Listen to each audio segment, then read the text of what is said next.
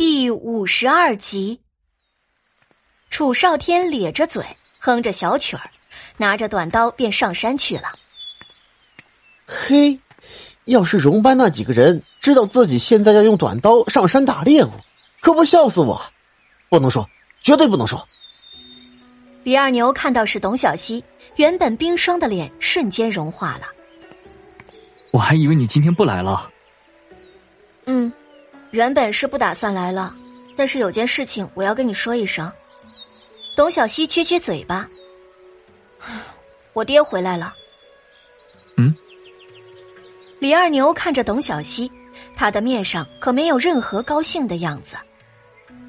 他回来，你不高兴吗？不知道啊。当然不高兴了，有那样的爹还不如没有呢。董小希随意的坐了下来。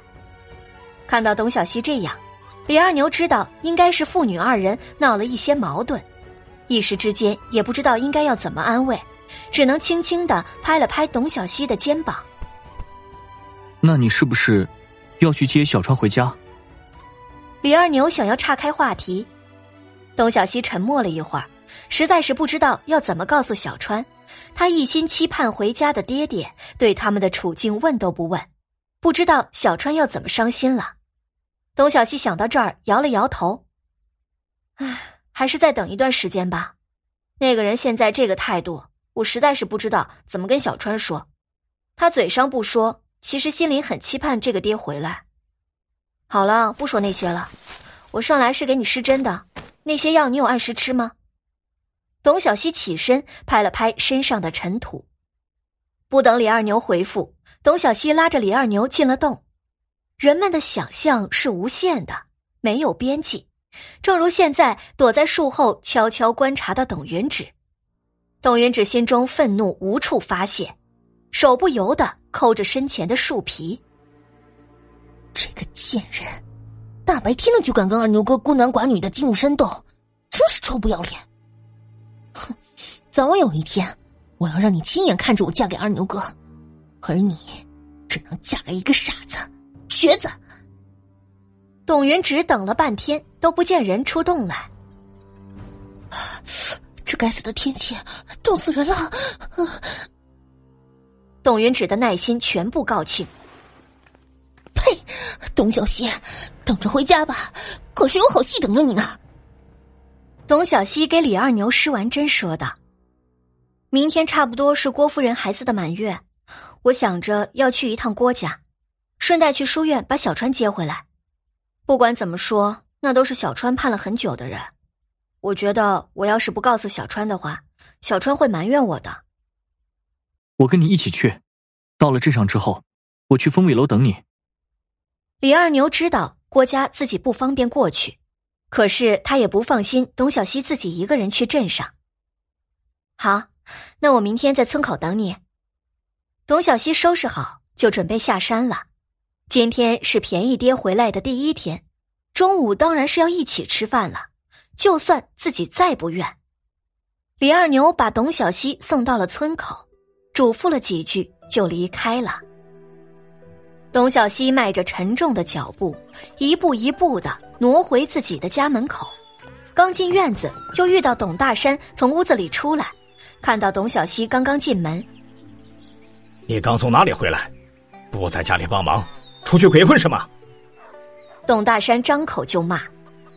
董小希站在门口，进也不是，不进也不是，心中暗暗骂自己：哼，没事儿干嘛不留在山上和二牛哥吃饭，非要回来这里挨骂？傻站着干什么呀？还不进厨房帮忙？董大山看着董小希一动不动的样子，气就不打一处来。董小希瞥了他一眼。原来你就是这么跟自己的女儿相处的，我还真是大开眼界啊！母夜叉听到院子里的对话，急忙走了出来。哎，当家的怎么这么大的火气啊？哎，小西回来了！哎呀，今天挺早的呀！哎，呃，快点洗手，来吃饭吧。哼！董大山丢下一个字就进屋了，母夜叉屁颠屁颠的跟在董大山的身后。端了菜就进屋了，董小希很想一走了之，但是想想还有小川，就算自己离开了，能去哪里呢？看来自己赚钱的大业还是要做起来，只有攒够了银子，才能购买房子，带着小川搬到镇上去住。董小希走到屋里，屋里的三个人已经围着一张四方桌子坐好了。董大山坐在主位，左边和右边的位置都被母夜叉母女一边一个占住了。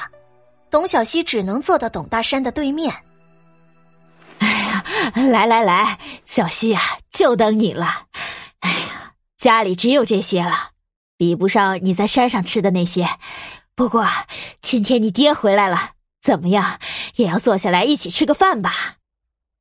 母夜叉面带微笑，话表面都是在给董小希道歉，实际上是向董大山告状。那意思不就是董小希自己在山上吃好的，不管他们？后娘这话说的，以前我和小川一天到晚没饭吃，不是也熬过来了？这已经很好了。董小希也是见招拆招的回复道。姐姐多吃点弟弟回来，我们今年就能过个团圆年了。董云芷高兴的说道。董小希没有接董云芷的话，拿起筷子，低着头吃着面前的饭，只听见“啪”的一声，是筷子摔在桌子上的声音。董小希抬头，就看到董大山一脸的怒气瞪着他。没有一点规矩，大人还没动呢，一个做小辈的怎么能先吃？董小希停下筷子，重襟微坐。他怎么忘了呢？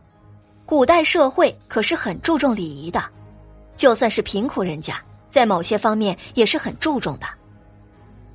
没规矩，也不知道怎么长大的。董大山很是生气。董小希心里连连叹气，这句话今天已经听了两遍了。怎么长大的？不就是在后娘的教导下长大的？强词夺理，同样是你娘教养的，你看看你妹妹，再看看你。董大山十分不满，董小希反驳自己：“是是是，妓女是宝，亲生是草。从你回来这一上午的时间，没有问过一句我和小川这段时间的情况，对亲生的没有关心过一句，对我的行为挑三拣四的，我有得罪你吗？”姐姐，你怎么能跟爹爹这么说话呢？还不跟爹爹道歉？董元芷一面安抚着董大山，一面责备董小希。人前叫姐姐，人后叫贱人，这么两面派，我可做不出来。董小希嘲讽着董云芷：“爹，我不知道你离家前我做错了什么，让你一回家就对我鼻子不是鼻子，眼睛不是眼睛的，这样猜来猜去的也解决不了问题。不妨您直接说出来，让我知道。”董小希也不想再猜为什么董大山会对自己有这种态度。